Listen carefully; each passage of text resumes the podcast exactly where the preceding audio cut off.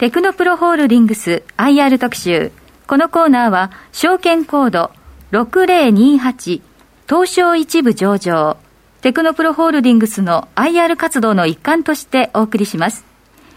ご出演は、テクノプロホールディングス代表取締役社長兼 CEO の八木武さんです。よろしくお願いいたします。お願いします。よろしくお願いします。えー、7月1日に CEO にご承認されましたということで、まずおめでとうございます。ありがとうございます。えっ、ー、と、冒頭でまず簡単にで結構ですけども、ご自身のご紹介を伺えればありがたいんです。はい。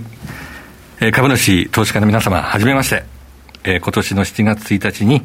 テクノプロホールディングスの代表取締役社長兼 CEO に就任いたしました、八木武と申します。本日はどうぞよろしくお願いいたします。お願いします。2015年12月の東証一部への上場以来、ま、当社が順調に業績を伸ばしてくることができましたのも、ひとえに株主の皆様のご理解とご支援のおかげでございます。改めて御礼を申し上げます。2021年6月期も、ま、不透明な経営環境の中、多くのお客様に支えられ、増収増益で終えることができました。まあ、こうした成長をリードしてきた前任の CEO の西尾からバトンを受け取った責任の多さに、まあ、身が引き締まる思いですけれども、一層精進して皆様のご期待にお応えしてまいりたいと思います。今後ともどうぞよろしくお願いいたします。簡単にあの自己紹介をさせていただきますと、先週54歳になりました。はい。えー、大学で、金融を学んだこともありまして、まあ、1991年に、銀行に入り、まあ、営業や経営企画の仕事を経験した後、1998年から2012年に銀行を退職するまで、まあ、人事部に在籍をしておりました。まあ、この間、不良債権問題とか、まあ、リーマンショックとか、まあ、経営主体の変更といった、まあ、大きな困難や変化、まあ、これにも直面をしたんですけれども、まあ、常に経営陣の近くで、まあ、幾多の重要な責任のある仕事をさせてもらったからこそですね、まあ、今の私があると言ってよく、まあ、以前の勤務先には感謝の念しかございません。まあ、しかし、まあ、一つの組織で、まあ、長年人事をやったということもあり、一旦区切りをつけてですね、まあ、新しいフィールドで挑戦したいと、まあ、こんな気持ちが強くなって転職をいたしました。で、いくつかお幅をいただきましたけれども、まあ、当社に決めたのは何点か、まあ、決め手がございました。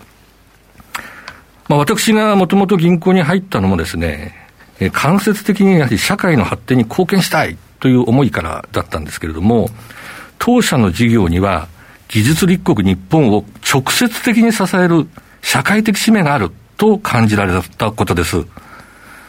え次に、まあ、終身雇用を前提としたいわゆる会社に就く、就社という時代から、専門能力が求められるジョブ、仕事に就く、就職へ移行していく時代の中でに、まあ、当社のビジネスは、まあ、すごくマッチをしてるなと感じたことです。まあ、2012年に当社に入社をして以来、まあ、その思いにいささかも変わりはございませんで、まあ、これまで人事、総務、CSR を担当し、各種制度や体制の整備を通じて、企業価値の向上に努めてまいりました。今後もですね、魅力的でやりがいのある仕事がたくさんあるから技術者がますます集まる会社にしていきたい。そして社会における、まあ、プレゼンスもですね、向上させていきたい。まあ、そんなふうに考えております。大変思いのこもったコメントありがとうございました。ありがとうございます。もっとお聞きしたいんですが、はい、えっ、と、またお聞きしたいと思うんですが、6月に終わった通期決算、こちらの状況をお話頂戴できますでしょうか？はいえー、2021年6月期は、あの、ご存知の通り、なかなかこう収束の兆しが見えない、新型コロナウイルスの感染症に大きく左右された1年でありましたけれども、えー、そのために、まあ、慎重な事業運営というものを余儀なくされたわけですが、まあ、通期の業績としてはですね、4月に情報修正をした数値を上回る格好で、まあ、着地をすることができました。まあ、具体的には、通期の売上高は1613億円。で、前年比1.8%の増加。営業利益は194億円で、前年比23.4%の増加となりました。まあ、営業利益の伸びが大きくなりましたけれども、まあ、これには国内の雇用調整助成金収入が約18億円含まれております。こういったの助成金収入などの特殊項目を除いた本来の事業の実力を図る利益を事業利益とまあ呼んでいるんですけれども、この事業利益は176億円と、まあ、前年比8.4%の増加という結果でございました。まあ、この利益の増加にはですね、まあ、上半期に採用を凍結したことに伴う採用広告費の減少、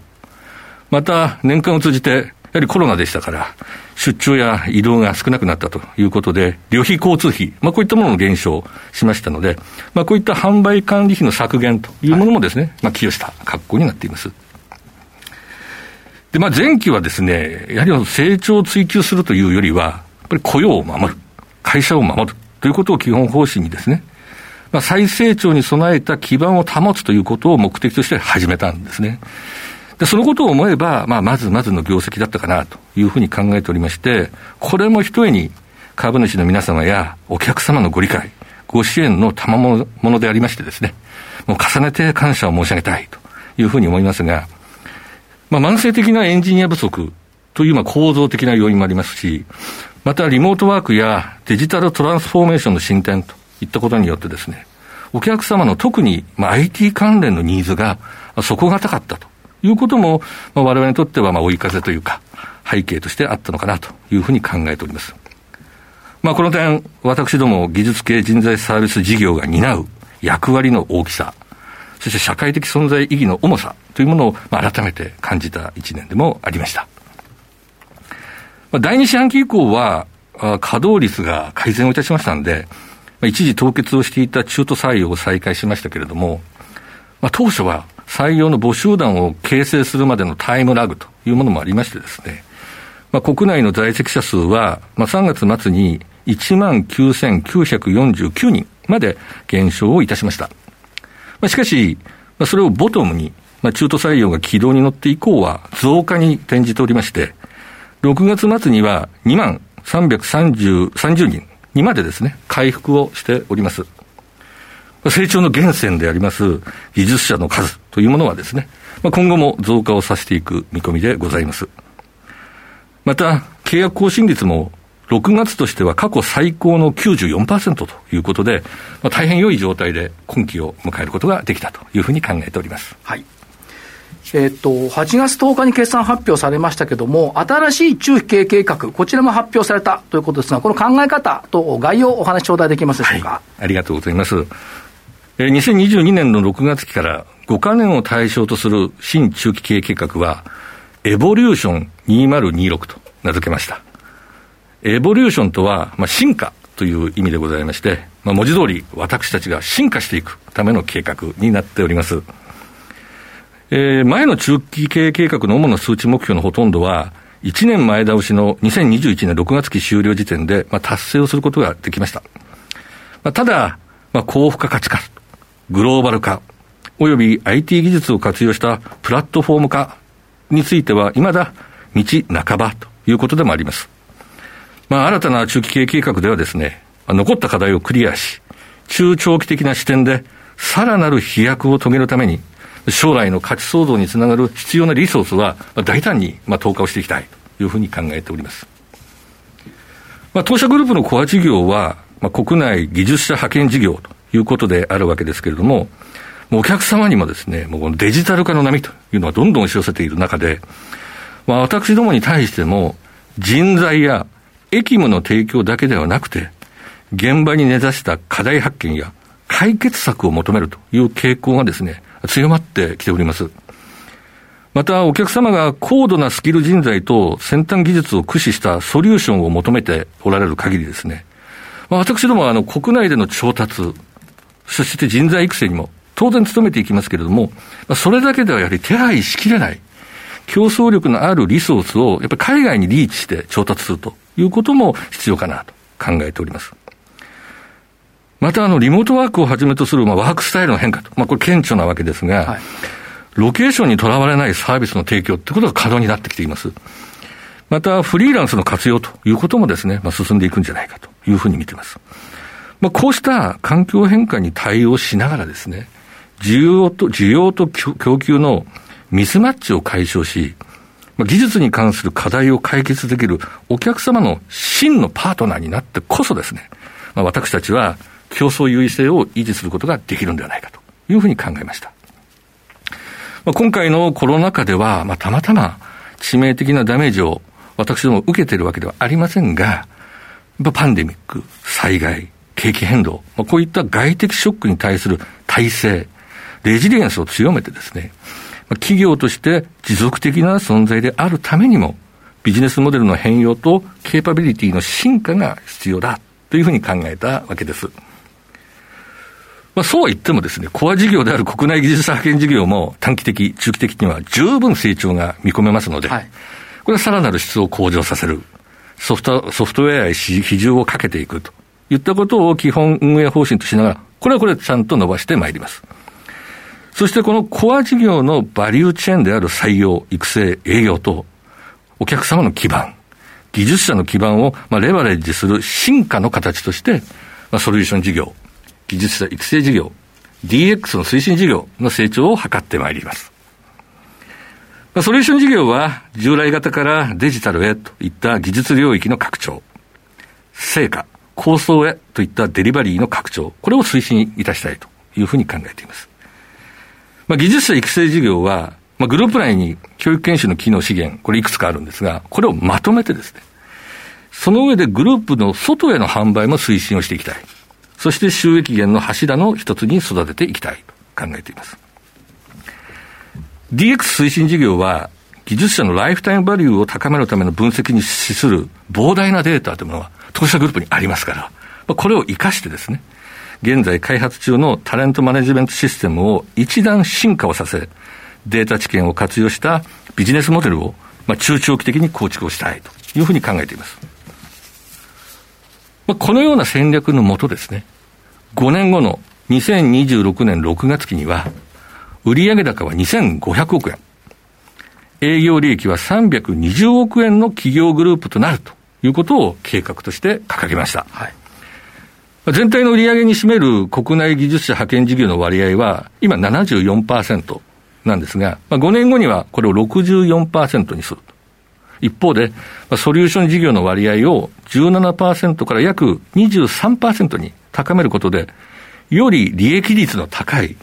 技術ソリューションサービス企業への変容、この歩みをですね、確実にしっかり進めていきたいというふうに考えています。今、あの、中期経営計画の中で DX 化事業のお話がありましたけれども、はい、まあ、これ皆さん関心のあるところと思いますんで、ここ少し詳しくお話頂戴できますか？はい、ありがとうございます。まあ、当社はこれまでもですね、IT 技術を活用したプラットフォーム化というものを重要な戦略として掲げ、タレントマネジメントシステムというものの構築を進めてまいりました。まあ、すでに数多くの機能がリリースをされ、社内の各種データの有効活用に向けた準備も鋭意進めております。まあ、タレントマネジメントシステムとは、エンジニアが持っているスキルや知識、経験、これを一元管理、可視化、見える化してですね、採用、配置、育成、退職に至るまでの各プロセスにおける適正化を支援するツールです。で、すでにリリースされた機能としては、新卒採用、キャリア採用の管理システム、研修管理システム、そして研修やプロジェクトのサジェスチョン機能、あなたにはどんな研修が向いてますか？あなたに適しているプロジェクトはこれですよ。まあ、こういったサジェスションをするような機能。そしてエンジニアや新卒育成担当者向けのポータル。まあ、こういったものが、リリースをされております。まあ、今後はですね、現場のニーズに基づいた実効性のある分析、施策の仮説検証に基づく、まあ、AI エンジン、これを開発することも視野に入れております。また、在宅勤務が広がったことも契機にしてですね、社内の管理業務の DX 推進、これも進めています。7月には新たな経費生産システムを導入しました。えー、合わせてですね、RPA、ロボティックプロセスオートメーションやチャットボットも活用してですね、夜繰り返し行われるような定例業務、こういったものの自動化を進めています。さらに、最も大掛かりな基幹システムの変更も、2023年の完成に向けて進めておるんですけれども、まあ、当初これ、外注でお願いをするという予定にしていましたが、えこれを当社グループのエンジニアによる開発とすることに変更いたしました。まあ、その方がですね、外注するよりもコストを抑えながら、より良いものができるということが分かったということでですね、まあ、これも達成できればですね、えー、業務の生産性の向上というものが図られるというふうに考えています。なお、当社はあの2021年の6月1日付でですね、DX 認定事業者にも認定をされました。あの、これはあの、経済産業省がデジタル技術による社会変革を踏まえた経営者に求められる対応をデジタルガバナンスコードとして取りまとめ、まあ、その基本的事項に対応する形で DX 推進の準備が整っている。レディーだよというふうに認められる企業をですね、まあ、認定する制度ということで、私どもそれに認められたということでございます。はい。えっ、ー、と、来年4月に東京証券取引市場では市場の再編が実施されます。これ、まあ、あの、プライム、スタンダード、グロースの3つの市場に再編ということですけども、はい、えー、テクノプロさん、ここのあたりっていうのは再編後どんな感じでしょうか？はい。あの、おかげさまでですね、7月に、すでに東京証券取引所から、プライム市場の基準をすべて満たしているというご通知を受領させていただきました。あの、従いましてですね、まあ、6月にあの、コーポレートガバナンスコードも改定されましたから、その改定内容に照らし合わせながら、プライム市場の銘柄にふさわしい、まあ、そういった高いガバナンス水準、これを維持していきたいというふうに考えています。はい、配当についてお聞かせいただけますか？はい。当社は配当成功50%とすることを基本方針に株主の皆様への還元を行っておりますので、この基本方針、および先ほどご説明した2021年の6月期の業績を踏まえまして、期末配当は1株当たり135円とすることで、今度の株主総会にお諮りをしたいと考えております。すでに中間配当50円をお支払いをしていますので、年間配当は185円となり、まあ、前年と比べますと、年間で1株当たり35円の増配となります。なお、2021年の6月30日を基準日、7月1日を効力発生日として株式分割を行っておりますけれども、今申し上げた金額は、株式分割前を基準とした実際の配当額となっております。で、今期の2022年の6月期なんですが、こちらはすでに発表の通りですね、まあ、予想売上高は1700億円と5.4%の増収を見込むものの、予想当期利益は113億円と、前年対比14.7%の減益ということで、計画をさせていただいております。まあ、これには主に2つの要因がございます。まずは、まあ、前期に止めていた採用費をはじめとする支出の再開。そして約まあ18億円あった雇用調整助成金収入。まあ、こちらはほとんどなくなるであろうと。いった事業の正常化への移行による影響影響です。そして次に、まあ、中期経営計画を遂行し、中長期的な観点で成長を実現していくための先行投資を予定しているということです。先ほどのソリューション事業を伸ばすというふうに申し上げましたが、その拡大のためにはですね、従来の延長線とは違った考え方に基づく組織体制の整備、外部人材の採用、内部人材の育成、戦略的 M&A などを行う必要があり、まあ、そのためのコストがかかってまいります。まあ、配当成功を50%とする基本方針に基づきまして、まあ、現時点では、まあ、現役に伴い減配とさせていただく予想としておりますが、株主の皆様には何卒ご理解を賜りたくよろしくお願い申し上げます。えっと、ここのところ M&A がありませんということでしたけれども、最近2件発表されました。えー、M&A の目的、方針、こちらについてはいかがでしょうか？はい。えー、ここ2年間、まあ、新しい M&A をお休みしていた理由は主に2つございます。まあ、第一に、コロナ禍にあって、まずは会社を守るべく、手元のキャッシュを手厚くするということを優先したことです。まあ、次に、当社グループにとって本当にメリットのある買収というものを追求し、まあ、案件を吟味してきたということです。まあ、M&A の場合ですね、ご縁といいますか、タイミングが合わなければ実現しないという側面もございます。まあ、しかし、M&A は持続的な成長を実現するために積極的に活用すべき手段であるというふうに考えておりまして、中期計画期間中においてもですね、まあ、5カ年累計で400億円の投資枠を設定しております。まあ、特に自前だけでは充足することが難しいデジタル要素技術やソリューション領域におけるエンジニアやノウハウの獲得を目指していきたいと考えております。まあ、そういう意味でですね、この中期経営計画の方針に合致した大変良い2つの案件をまあ、計画のスタートと同時に公表できましたことを、とても喜ばしく思っております。まず、6月30日に公表しました株式会社 G コムネット。こちらは SAP、SAP に関する技術力や IT インフラ構築力に強みを持つ企業です。まあ、ご存知の方も多いと思いますが、まあ、SAP はですね、ヨーロッパ最大級のソフトウェア会社の基幹業務システム、ERP パッケージでありますけれども、まあ、国内導入企業はまあ2000社をまあ優に超えと、ニーズもこれからますます増えていくという見込みであります。まあ、当社グループが従来から力を入れてきました ERP 事業との間でですね、まあ、早期に融合メリットを生んでまいりたいというふうに考えております。続いて、8月10日には、インドのロボソフトテクノロジーズ社の買収を発表いたしました。えー、ロボソフト社はですね、えー、アップル社から世界で最も早く Mac OS 開発者として認定された企業の一つで、UI、ユーザーインターフェース、UX、ユーザーエクスペリエンスに優れたモバイルアプリの開発に定評がありまして、まあ、近時はソリューションの幅をますます広げ、コロナ禍にあっても急成長を遂げている企業です。あの、インドよりも日本、アメリカでの売り上げが、売り上げが占める割合が高くてですね、日本における大口顧客は、あの、ペイペイさんです。えー、馴染みの方も多いであろうそのペイペイさんのアプリの使い勝手、まあ、デザインの良さということから見てもですね、まあロボソフト社の技術力の高さというものがお分かりいただけるんじゃないかなというふうに考えています。